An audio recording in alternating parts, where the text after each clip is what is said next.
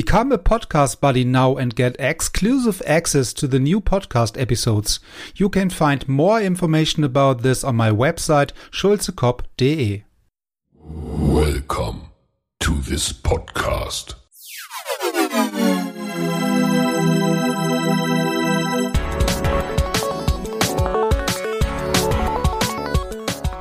Water Polo Expert Talk. Get the insights.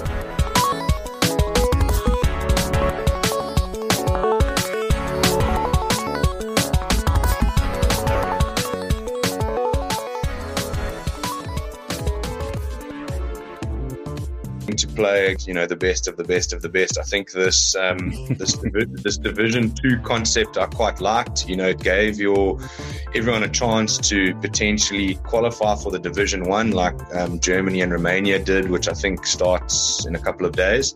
So it gave everyone that opportunity. But then it's also nice for certainly for us um, to be able to finish off and play play teams on a similar yeah, maybe a similar level to to ourselves. Um, I think specific to that tournament, the best that we can do for most tournaments, just in terms of of costing and uh, and leave commitments, is we try and just do big pre-departure pre-departure camps. So we'll have a we'll get the team, the team will get announced, we'll get the team together, you know, however many days is is, is physically possible before we leave.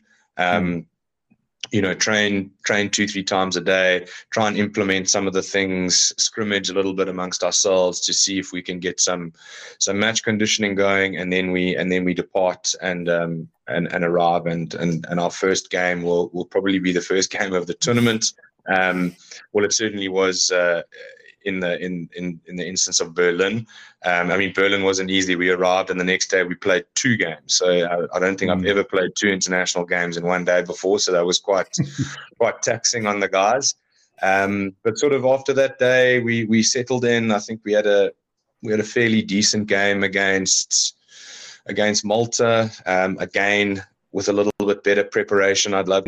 Um, and then we finished off with a with a, with a nice game against uh, against New Zealand. Um, so yeah, from a preparation perspective, at this stage, that's about the best we we can do. Um, this sounds. Uh, you mentioned that it's maybe then better to have these kind of tournaments with other countries or other teams which are more or less on the same level. So, but not far away, like um, I don't know, Italy, Spain, Montenegro, whatever. Um, just to to have the better development or the better practice practice part then also of these kind of tournaments because you have other countries or other nations playing on the same level. Yeah so it brings both parties uh, both both teams then at the end more to, to play these kind of uh, teams uh, instead of playing against Spain where you do not have any chance at the end. Yes, I think definitely, and I mean I think that's something that um, World Aquatics must have uh, realized because of I think the way they're implementing the World Champs format um, moving forward. I think not not in not in Fukuoka, but uh, certainly the junior age groups, and I and I believe for for Doha, is it Doha next year, um, mm-hmm.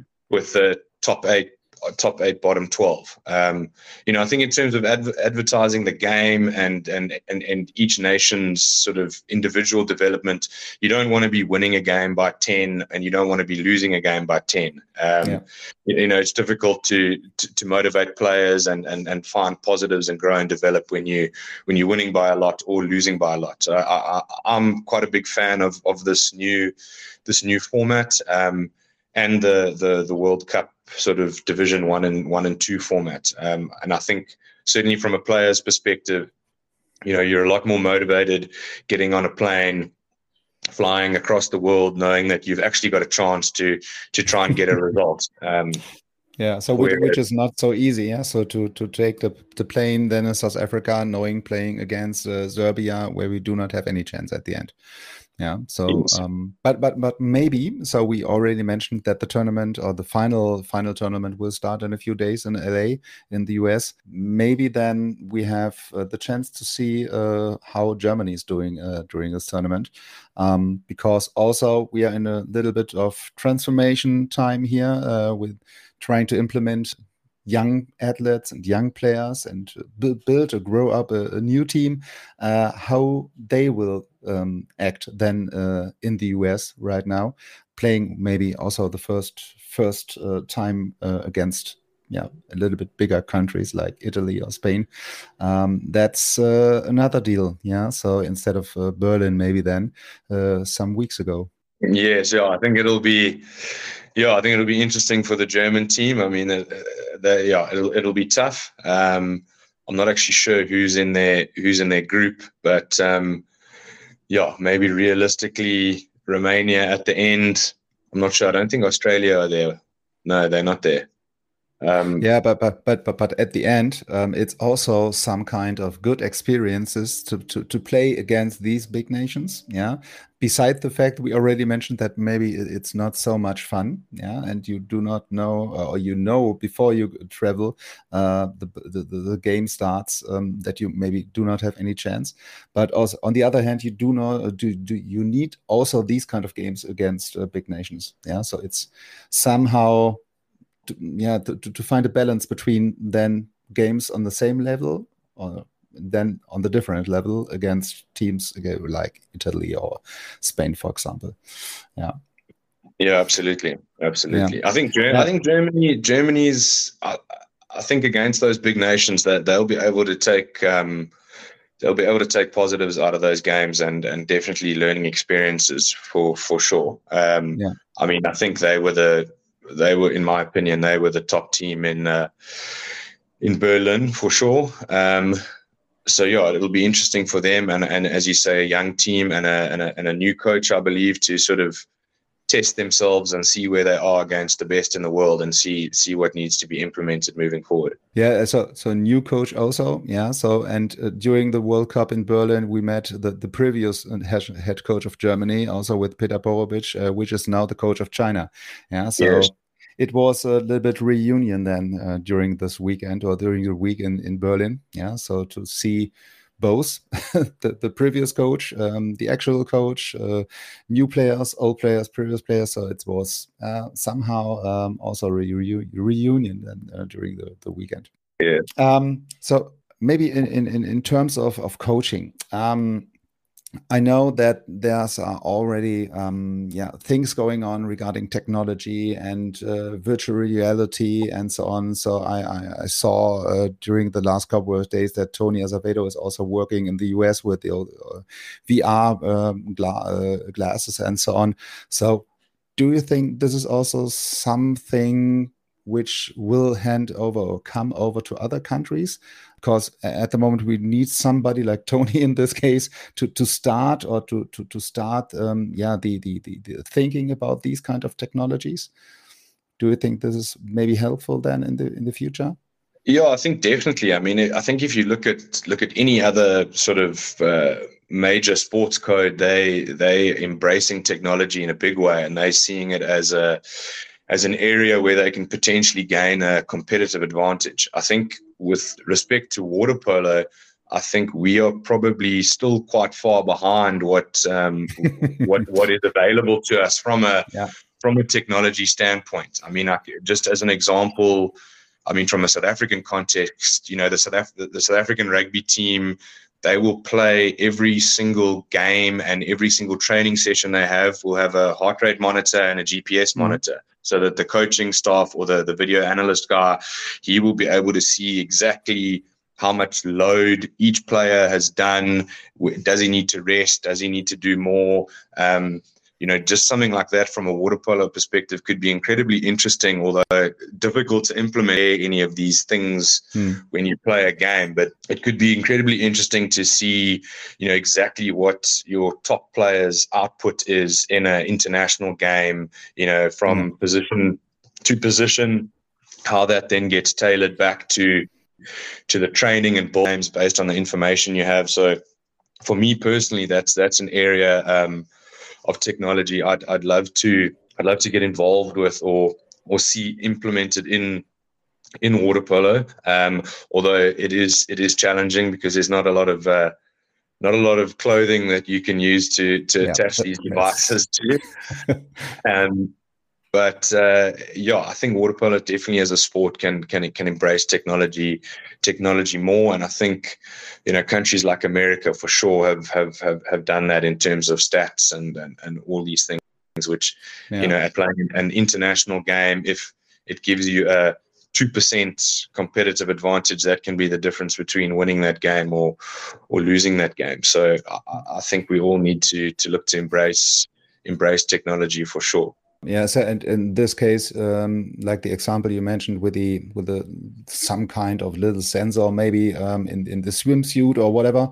So then you have really the the, the direct um, information and impact, and also the chance to to adjust your training schedule and uh, to give the player one, two, three, a little bit of rest um, and recovery time and so on. So then you have really the the, the the, the direct benefit of these kind of technologies. Yeah. So and on the other side, we have some kind of um, yeah, uh, another area of technology, um, like for example, um, in the in the in the German um, soccer team or general in the in the in the football area, where you have as a coach real time data coming from uh, some several video streamings uh, around the stadium, then to see or to analyze um, things which happened before a goal, for example. Yeah, so and this is somehow also a techno- technology thing, but it's not really uh, do not have really the impact then on the on the people. Yeah. So, but for you as a coach,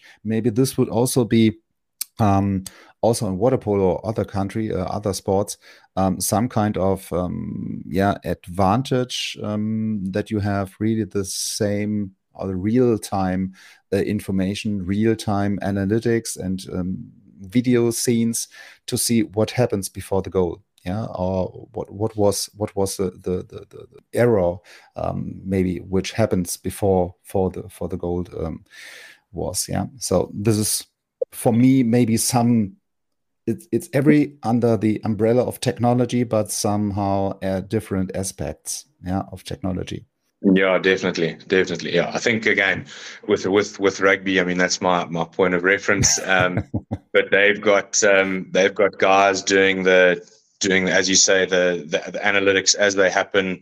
You know, halftime, the coach has already got the all the data, all the information in front of him. Yeah. This is where we've been good. This is where we've been bad. This is how we need to how we need to change and adapt and improve. And um, yeah, your your team talk's basically done for you by by a computer just around the around the information that you you're receiving. Um, so yeah.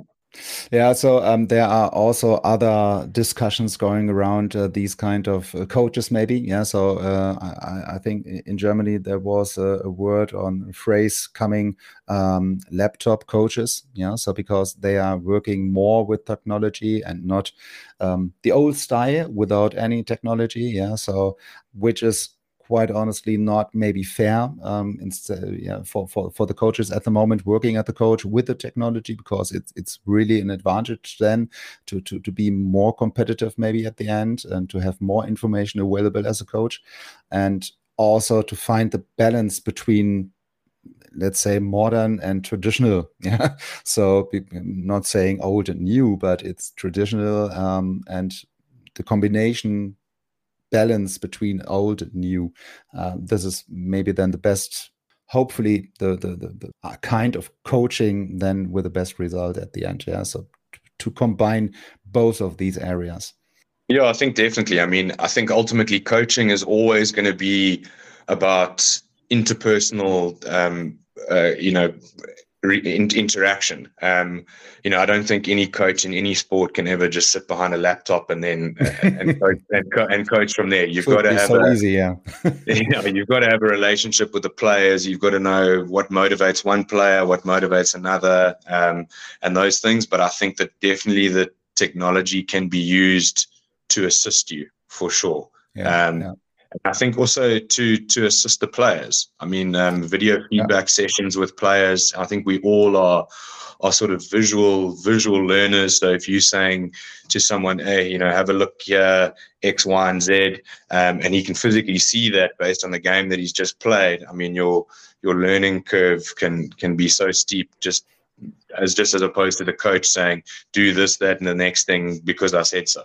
Um, yeah, yeah. So, so yeah. it's totally different. Yeah, when you see something on, on the monitor, maybe um, which happens two minutes ago, um, and you say, okay, I do not, uh, I don't know, I, put out the, the, the, red arm, but uh, it should be the left one. Yeah. So um, yeah, this is maybe then really the difference and the advantage for the people, for the for, for the for the players to see uh, what really happened um, some minutes ago. Yeah, instead of That's as right. you mentioned um, that you say this happened and he has to do this because of that. so it's yeah, yeah. another let's say quality of feedback than uh, to have this um, visually uh, feedback then yeah yeah absolutely um, so you mentioned already the, the the next little tournament coming up in a few weeks um, which is uh, fukuoka. Um, where do you stand? What is the plan? So are you arriving uh, again a little bit later um, than all the others or what is the plan? Um, wh where are you with the preparations? Yeah, so we're getting together on the on the seventh, um, and we're going to have a I think a six day six day training camp in uh, in Cape Town with the team, um, and then we're going to jump on a plane on the on the thirteenth, and um, I think get into Japan late on the fourteenth, and then we start mm-hmm. playing on the 17th. So it's a little bit better than uh, than what it was for for Germany, although we are crossing. Uh, quite a few quite a few time zones to get there. But I think it seems like a lot of the teams are preparing locally um, and then and then getting there also sort of I don't want to say late, but they're not getting their weeks in advance. Yeah. But um, you know the the European teams are fortunate. You know Montenegro is um, hosting France at the moment, and Croatia are coming over. Spain and Hungary just did a joint preparation, um, and then they're off to off to the the finals. Um, so yeah, and we we just stuck down in the bottom of Africa training against ourselves, unfortunately. But um, you know that's that's the best that's the best we can do. Um, and we find ourselves in a in a very very difficult group. So we've got I think our first games Montenegro, second game is Serbia, and then I think we finish off with Spain. So yeah, so which, which, is to be honest a really easy group, huh? Yeah, so. Um... yeah, yeah, nice, nice and easy. Um, but you know, for, for for us, we need to we need to sort of go with a you know, with a mature approach, and I mean, it, we we we're not going to get any any result in those games. However, we can we can look to take positives to test ourselves against the best, um, and to prepare ourselves for for the second phase of the the competition post the group stages, where I think there will be teams that we can play against on a a similar level or you know slightly better than us, which which yeah. I think for me certainly, and hopefully the players, that's the that's the area they they're looking forward to in the tournament. Um, we've just got to make sure that we don't, you know, we we we we put the steps in place against the in these tough games to to come out of those three games better than what we were before we started, which which is sometimes difficult, you know, when you when you're pretty much getting getting hammered by the by the best in the world. But um, yeah, I think I think we've we've got quite a nice group of guys, a relatively relatively mature group. You know, they've they've been there before. You know, the last world champs in Budapest, we had Spain and Italy in our group, both the finalists. So I mean, it was it was mm. tough from the and then unfortunately Canada, the Canadian team got um, had to be removed because of the COVID protocols. So it would have been nice to play them, but we weren't able to. Um, and then as a result of that, we got moved up into the top 12, where it was again, you know, tough, tough games. So I think yeah. the guys are, myself and the and the team are looking forward to the the three preparation games, and then the, the tournament starts for us in the in the in the playoff in the knockout section. Yeah, with the playout yeah, section. Yeah yeah yeah but but but the fir first three games um, against the big nations maybe as mentioned before also during these games of um, yeah uh, or against these kind of nations are really then have the chance to learn a lot yeah so um, to, to see what is working what is not working how, where do we have some um, gaps or, or, or, not so we are not act, acting not so not so clever. Um, and also for, for, for each of the players say, seeing okay where do i have maybe to to yeah to improve or some room for improvements. Um, and then on the next stage or next level play against maybe other countries you mentioned yeah so which are maybe on the same level or slightly above um, where we have then the, the the closer games which is at the end somehow also then the, the yeah the, the, games uh, with a little bit more fun at the end, yeah, or during the game where we see, okay, we have a chance and we are able to compete with them, and this is maybe then also some kind of motivation also at the end, yeah, so that you have, as you mentioned before, have to have to, to, to find the best mix between these two levels. Yeah, I think the big the big trick, certainly for me personally, on a coaching um, on a coaching front, is that you know, to you playing um, Spain, Serbia, Montenegro. Okay, um, what's working, what's not working? Is it is it not working because they are fully professional and the best in the world, and we are amateurs, or or do we need to adjust the tactics mm. and change something? I think that's where it becomes yeah. where it becomes tricky. So you've got to say, okay, well, um, you know, Perrone scored a goal because uh, he's Perrone and he's the MVP from the last World Champs. Okay, don't let's not overanalyze that that too yeah. much. Um, so that's where we need to be mature as a group in terms of our feedback and our analysis of the games. Okay, yeah, this this worked really well against the best in the world. So if it can work there, then it can work in the next phase. All right, this didn't work. Um, but it didn't work because they are simply just fully professional and better than us. So let's not overanalyze and and beat ourselves up um, about it. Um, so that's that's the that's the challenging part of the tournament. But I think the exciting part is that we, as you said, we will get those those games at the end that are that can be really competitive. And I think the team will will look forward to that and, and hopefully know and understand that we need to need to put in a good uh, a good week's work in the in, in, the first week against three tough tough tough uh, opposition in order to be prepared for those games at the yeah, end. Yeah, yeah, but but but I think as you mentioned, so this is a very interesting um, aspect. I, I, do not really um, see before um, that you say, okay, it, it's the tricky part to see the technical uh, things maybe which are not working because it's Serbia or it's not working because we are not able to to do this. Yeah so it, it's it's it's not able to work anyway. Yeah so and this is a new aspect for me then in this case. Yeah so that you have to differentiate between uh, it's not working as such or it's not working against serbia. Yeah i think yeah, I mean that is unfortunately just the nature of uh, of fully professional versus fully fully amateur. You know, we've got to be very we've got to be very accurate in the way we evaluate ourselves and and and unfortunately very realistic. So that I think is the trick. Otherwise, you you fall into a trap of changing things because they didn't work against Serbia. But you know, no matter what we do, do it's not going to work against. Uh, not necessarily going to work against Serbia. So, yeah. yeah, that's the balancing act, I think, ultimately, that we've got to get right. Cool. Yeah. So, uh, in this case, I would like to wish you all the best then for, for the next couple of weeks.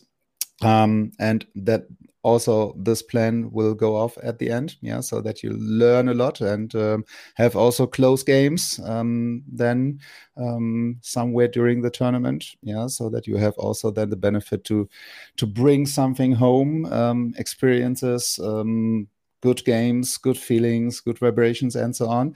So all the best um, and yeah again thanks for your time. It was a pleasure to talking to you uh, today again and um, yeah, I wish you all the best for, for the next um, tournaments and games.